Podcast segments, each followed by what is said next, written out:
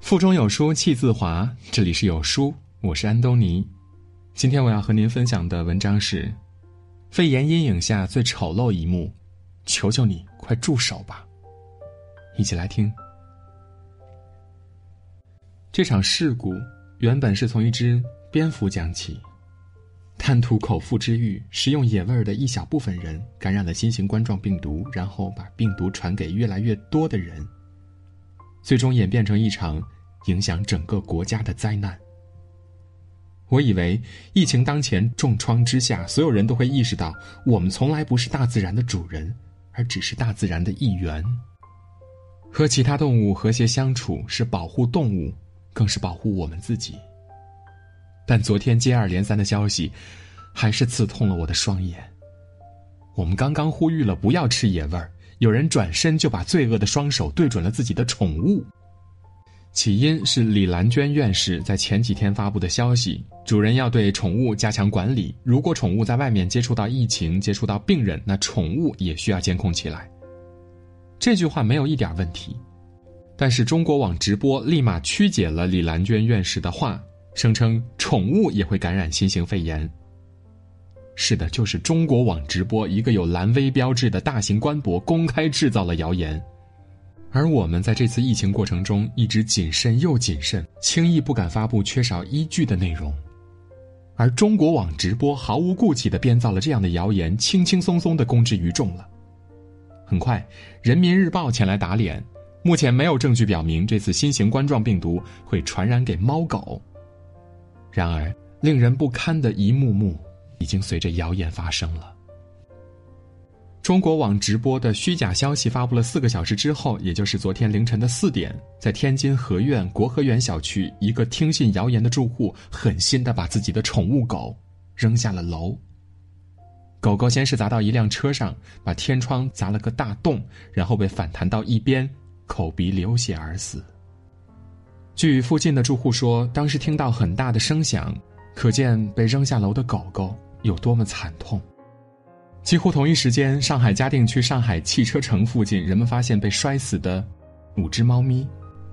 看到这些平时被叫做“毛孩子”的动物们，此刻身体僵硬的躺在地上，我难过的说不出话来了。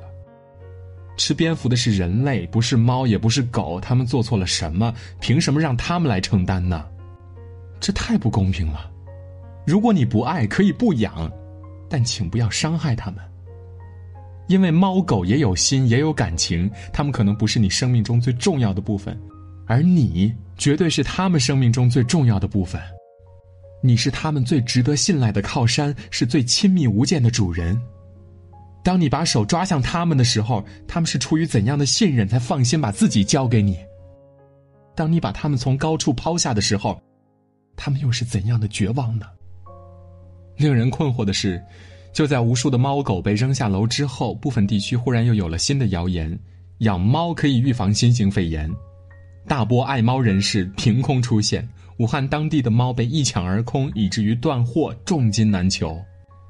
原来，在武汉的猫友群，人们发现五千多个养猫的人没有一例感染新型肺炎的，养猫能抗肺炎的说法不胫而走。有的宠物店趁机炒作，猫咪一下子变得很抢手。与此同时，不少平时在武汉上班的猫主人，因为疫情暂时无法回到武汉，只能拜托爱心人士上门帮忙照顾独自留守在武汉的猫。个别所谓的爱心人士上门之后，直接把猫抱走，转手卖掉，一边在虐杀猫狗，一边在抢购，甚至拐骗猫咪，人性的自私展现的淋漓尽致。对此，很多人呼吁了：如果你不是出于爱，而仅仅是为了预防病毒，真心劝你不要轻易养猫，因为没有人想看到在疫情结束之后，大量被利用过的猫咪从此流浪街头。养宠物需要爱心和责任心，而不是一时的头脑发热。养猫真的能够预防肺炎吗？是，也不是。之所以说是，主要是因为三个方面。第一，养猫的人普遍会注意卫生，经常通风、消毒、拖地、吸尘，家庭卫生条件比一般人要高，而且他们逗弄猫咪之后需要洗手，洗手的频率仅次于护士。第二，喜欢猫的人呢，在撸猫的过程当中能得到非常愉悦的享受，舒缓压力，稳定情绪，有利于身心健康。毫不夸张地说，目前在家自我隔离的人，如果能有一只猫来作伴，无疑会羡煞一波人。第三，猫咪的毛囊容易飞散在空气中，刺激人的呼吸系统，提升呼吸系统的免疫力，相当于日常练兵。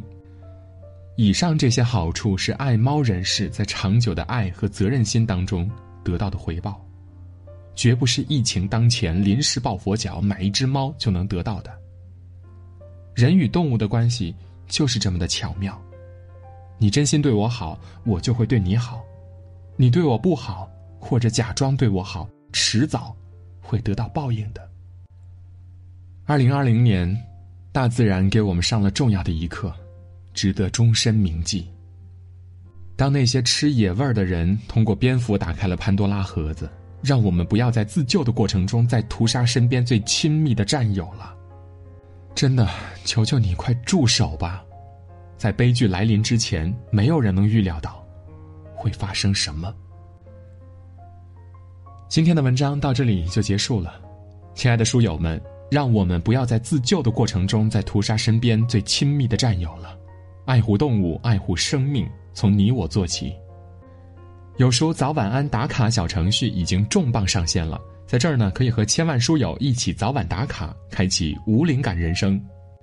长按识别下方的小程序码，立即开始你的早晚安打卡吧。在这个碎片化的时代，你有多久没有读完一本书了？长按扫描文末的二维码，在有书公众号菜单免费领取五十二本好书，每天有主播读给你听。如果你喜欢今天的文章，记得在文章的末尾点个再看，或者把文章分享至朋友圈，让更多的朋友和有书一起成长。我是安东尼，明天清晨我依旧在有书等你，早安。